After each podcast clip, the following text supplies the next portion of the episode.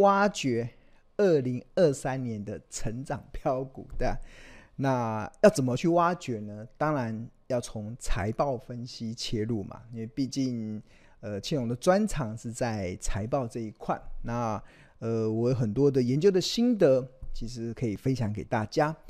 那谈到了财务报表，然后最近其实，呃，我觉得这个时间点刚好是所有的上市会公司要公布他们去年的财报的一个呃公布期。那我觉得同学刚好可以利用这个上市会公司公布完财报之后，可以重重新的好好来检视。你所持有的公司，或者是你想要投资的公司，你有兴趣想要进一步了解的公司，他们目前的一些营运的一些状况，那财报有没有用啊？其实你，我我要跟大家讲一个概念啊，就是财报分财务报表，它其实只是结果，它不是原因，对啊，它只是结果，你不能把它当做原因。那就好比我们去做这个身体健康检查嘛，就我们今天去医院做了身体健康检查之后，发现呃我的体重有点偏高，我的血脂肪有点偏高，对啊，我的体脂肪有点偏多偏偏高，那这个内容都只是结果，就是我中了什么因，可能平常我的饮食习惯不好，我喜欢吃油炸的，少了少运动，所以造成了体重的上升，然后体脂肪的上升，然后。然后，那这些都只是结果。那财务报表也是一样，我们上面所看到的很多财报的内容，它都只是结果。这个结果，它只是反映公司它种了什么因，所以得出什么果。那我们在做财报分析要去做的，不是去去计较那个结果是怎么样，我们而是我们要去了解它。它背后的原因是什么？当我们能够了解它背后的原因的时候，那你在做财报分析的时候才会比较有定见呢、对，就像是当我们看到了呃身体健康检查都出现很多红字的时候，可能就会告诉我们它未我未来有罹患这些慢性病的风险，不管是糖尿病、高血压的风险。所以这时候你就要开始做饮食控制啊。相同的，你在看一家公司的财务报表的时候，它已经开始出现很多红字的时候。那你就必须得警觉，它未来可能会有呃风险，以财务上的风险会产生，但是不一定会有不呃，应该说呈现红字不一定代表一定风险一定会发生，只是代表它发生的几率比较高。那我们在学财务报表，其实就是要告诉大家，就是如何去判断风险，甚至可以帮助同学可以趋吉避凶。那趋避凶就是可以。避开风险嘛，趋吉就是你看到一家公司它已经开始好转了，它的业绩机有有机会起来的时候，那你就可以领先市场去做一些呃超前部署的一些呃呃布局。OK，好，那谈完了这个基基础的概念之后啊，那我们接下来来跟大家报告，就是财务报表啊，其实它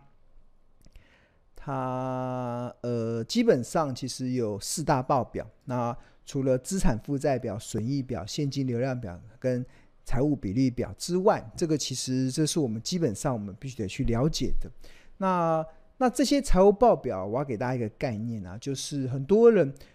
所看到的一些财务的数字啊，其实对我来讲，它都只是落后的指标。它其实参考的意义真的不大。比如说，一家公司每个月的营收，或者是它 EPS 的获利，或者是它毛利率或净利率，这些其实为什么我认为它呃参考的意义不大呢？因为这些其实都是落后指标，都是落后指标。我们在财报啊，我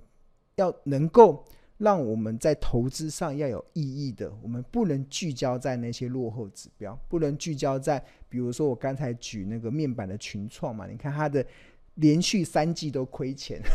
那股价已经开始在涨了，那很多投投资人就会陷入到那个迷失中，会觉得哇，它的 EPS 这么烂，它的 EPS 这么烂，EPS 这么烂，那那个应该不好嘛？但是这个你觉得它 EPS 烂？然后你作为投资的判断，基本上你就已经犯了财报的一个非常致命的错误，因为 EPS 它叫落后指标，那甚至很多时候毛利率、净利率，甚至每月营收，基本上都是落后指标。那就我的经验来讲啊，其实呃，我们平常所看到的很多琳琅满目的这些财报的数字啊，大概百分之九十五都是落后指标。那还蛮可惜的，就是我们不管我们的媒体或者是一般的散户关注的财报的这些内容啊，都是在关注这些落后的指标。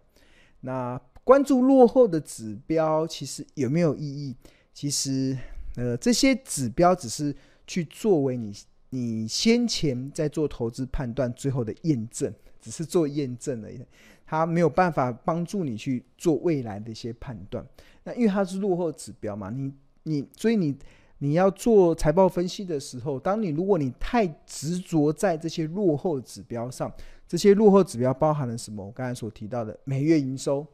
EPS 获利、毛利率，甚至营业利益、营业利益，这些其实都是落后指标。如果你太聚焦在这些落后指标上啊，其实你你在做投资分析的时候，应该会受到很多的挫折，对，你会觉得财报真的常常就会不止受到很多挫折啊，甚至我听到有一些人因为可能对财报分析不了解，所以他会常常讲说啊，相信基本面还不如相信一碗泡面，对，就是因为你完全误解了这个财报分析的这个精髓，所以你才会有呃这样子的一些。体验 啊，相信基本面不如相信一碗泡面。那我只能说，因为你用错方法，你你的焦点放错了地方。那因为真正的财报，其实我会就我自己来讲啊，我只会聚焦在一些领先指标上。那有一些财报科目，它可以带让我去协助判断未来一家公司它营收有没有机会起来，它的获利有没有机会起来。那那这个的这些数据，其实就是可以协助我去判断它有没有投资价值。如果我看到了一些领先指标，它已经开始转好的时候，那我可以等它营收还没有起来，获利还没有起来的时候，就可以提早布局。那这个是非常有用的，而且是屡试不爽的 投资的策略。好，那谈到了财报的领先指标啊，其实庆隆的这一本著作《十二招独门秘技找出标股基因》啊，同学都有买哦，这本是教科书哎，一定要去买哦。对啊，最近我记得好像博那个博客来他们好像有这个蛮优惠的，好像五折还六折的优惠 优惠的这个书展期间的特惠价，大家记得去订购。没有买的赶快去订购。那我在这本书里面的第七招啊，其实有提到说，用两个财报的领先指标，可以去揪出一档成长股起涨前的一个讯号、一个迹象。那那其中有一个领先指标，其实就是从这个呃现金流量表里面去找。那现金流量表里面，其实我刚才不是有提到吗？财务报表其实有四大报表，有包含了这个资产负债表、损益表、现金流量表跟财务比率表。那这四个报表每一个表里面都有领先指标，可以让同学去追踪的，对吧？那有领先指标，那也会那。每就是我刚才所讲谈到这四个报表里面，每一个都有一些领先指标，可以去帮助投资人可以超前部署。那当你懂得怎么去抓住领先指标的时候，那你就不会迷失在这些落后指标上，就不会迷失在落后指标上，而是真正的聚焦在未来可以帮助你投资的一个很重要的判断依据上。好。那其中现金流量表里面，其实有一个领先指标叫做固定资产的购置。这个固定资产的购置，那这个就会是一个很重要的领先指标。那固定资产的购置，可能呃，顾名思义啦，就是公司去买土地、买厂房、买机器设备所花的钱。那通常在媒体啊，其实把这个固定资产的购置称之为资本支出，称之为资本支出，就是一家公司他们可能决定董事会决定要扩大他自己的产能，所以开始去购买土地，去呃新建厂房，开始买买进设备。那这一些的动作，它会反映在哪里？反映在现金流量表里面的有一个科目叫做固定资产购置这个上面。所以，当我们有看到一家公司它的固定资产购购置开始出现增加的时候，它就具有了一个对未来业绩的一个领先指标的意义。那了解了这个之后，大家必须还有个概念，必须得去了解，其实就是呃。很多时候，就是因为一家公司，它当他决定要开始买土地，然后要开始盖厂房，甚至开始买设备的时候啊，他虽然花了钱，但是最后这笔钱能够开始真正的开始贡献成为机器设备开始生产产品。开始贡献公司的营收是需要时间的，是需要时间的。就是当我今天我的公司的董董事长或者 CEO，我发现我自己的产我自己的生产线已经不敷使用的时候，就已经开始。比如我觉得最近最明显的就是那个缺蛋嘛。为什么最近台湾会缺蛋？就是我们的生生蛋的母鸡数量不够，那造成市场的供需的不供供不应求的状况，所以就缺蛋。那缺蛋的时候价很。鸡蛋的价格就开始飙升嘛的，就从可能一盒原本一斤可能六十块的，然后涨到现在。我爸爸前前阵子跟我聊天的时候，他说他买鸡蛋已经买到一斤一百块，哇，说涨得好凶。那为什么会缺蛋？那就是因为市场的供给小于需求嘛，需求比较大，那供给。那所以当当假设你是一个鸡农，发现市场的供供不应求的时候，你就要开始要养鸡嘛，你要开始去孵鸡。但是你决定要开始扩大鸡蛋的供给的时候啊，它绝对不可能明天早上起来，你的小鸡就就可以生鸡蛋，它一定需要时间。听说好像要六个月以上的时间，就是你从决定要要开始有生产，就是决定要开始呃。增加生产鸡蛋的母鸡的时候，那你从采购从小鸡开始养孵化，慢慢养成之后，至少需要六个月以上的时间嘛？就对鸡农来讲，至少需要一些时间。等它六个月之后长大之后，它才开开始生鸡蛋。那生鸡蛋之后，它才会开始呃反映在市场上。那同理可证，其实。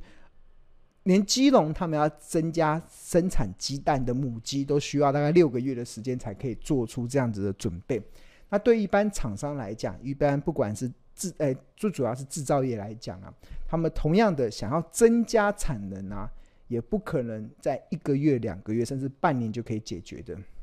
通常都至少需要一到两年的时间。如果他本身已经有厂房了，我只要买设备，所以可能一年就解决了。但是如果我本身厂房就不够，那我必须得去买地嘛。那买地，然后新建厂房，然后再买设，再引进设备，那可能就会长达两到三年的时间。所以，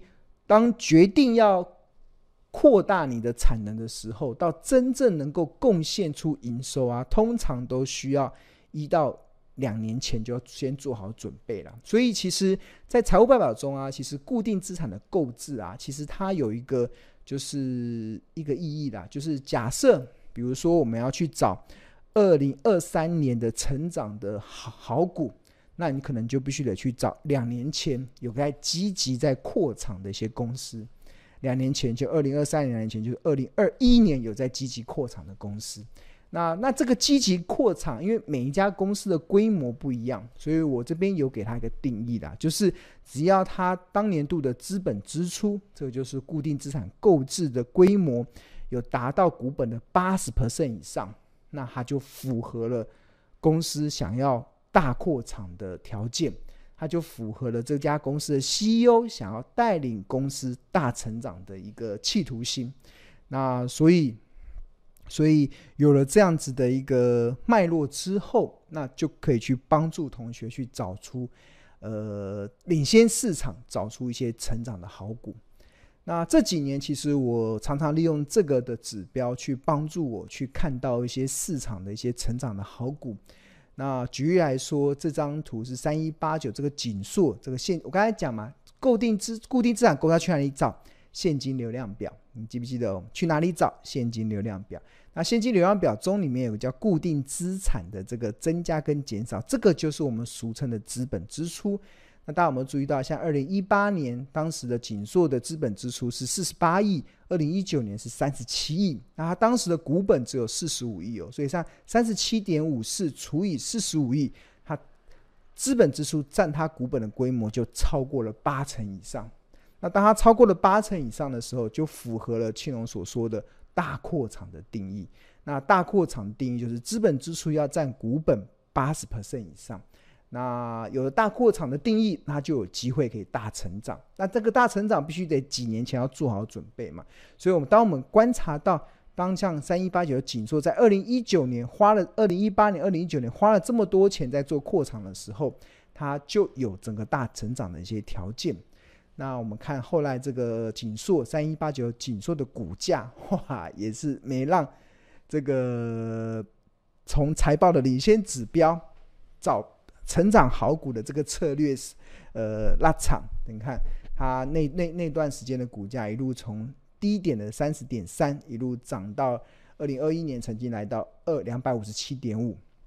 波段的涨幅是高达七百四十九 percent，哇，吓死人了，对？真是太厉害了啊！那除了景硕之外，那相同在二零一九年的时候啊，那时候有一家公司是三六七五的德威。他当年度的资本支出，看到固定资产的增加，跟讲资本支出突然暴增到七点八亿，跟他先前都只有零点四五、零点三五亿，就是在四千五百万、三千五百万，但是他二零一九年这一年突然暴暴增到七点八一亿，那他当时的股本只有四点四亿，所以七点八一除以四点四，同样的超过八十 percent，那一样的也符合了大扩厂的条件。那这是二零一九年了，所以二零一九年出现这样大扩产，它二零二零年、二零二一年就有机会业绩开始出现大成长。那我们看到德威的股价，这是从二零二零年到二零二二年的股价走势，这个涨得更夸张。呃，一路的从它二零二零年的最低点三十一点六五，一路的涨到。二零二二年的最高点三百六十七块，波段的涨幅，大家没有看错，是一千零五十九趴，涨了十倍，哇，真的是。那可以从哪里看出来呢？其实资本支出这边就可以看出一些端倪，就是它前面几年都没有什么扩厂，但这一年突然增加非常多。那通常公司有没有订单？很多时候，老板不会跟你说，但是他一定会反映在他正在做的事上。那德威在这一年，其实这样子的资本支出确实展现了非常让人眼睛为之一亮的一个一个呃企图心。好，那这个是二零二一、二零一九年的时候资本支出嘛？那这一两年其实又又陆陆续续的有几家公司。呃，在市场的股价表现非常的亮眼的背后啊，其实聪明的投资人啊，其实可以透过这些呃财报的领先指标，其实就可以发出发掘一些端倪。比如说像这个一五一三的这个中心店一样，在现金流量表中的投资活动，它这个固定资产的这个。够增加上啊，这资本支出上啊，看到二零一九年的时候，它只有四亿，但是当我们注意到二零二零年又成长到五十点五四亿，然后二零二一年也有来到三十八亿，所以二零二零年这个地方是一个蛮明显，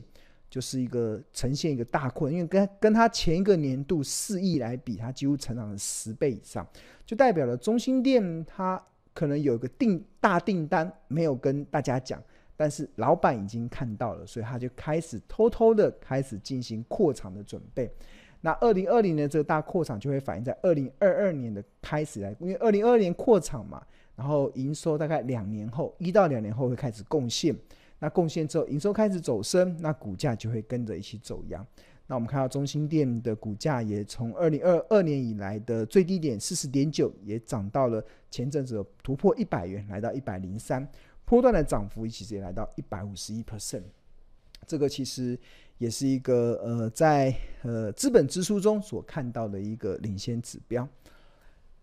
好，那另外还有这个三五三五三三的嘉泽，哇，这个已经迈入千金了，对？一千元的股票，它在二零二二年的时候，它以前的资本支出其实都大概在十三亿、十亿。那二零二二年的时候，二零二零年的时候，曾经来到十七点三六亿。然后相较它当年的股本十点三五亿来讲，其实有也有符合大扩厂这样子的条件。那呃，二零二二年七月以来，股价它也从五五六涨到了九百五，波段涨幅有七十 percent。另外最近大家炒的比较热的这个观光股啊，这个餐饮股二七二七的王品，哇，它近期的股价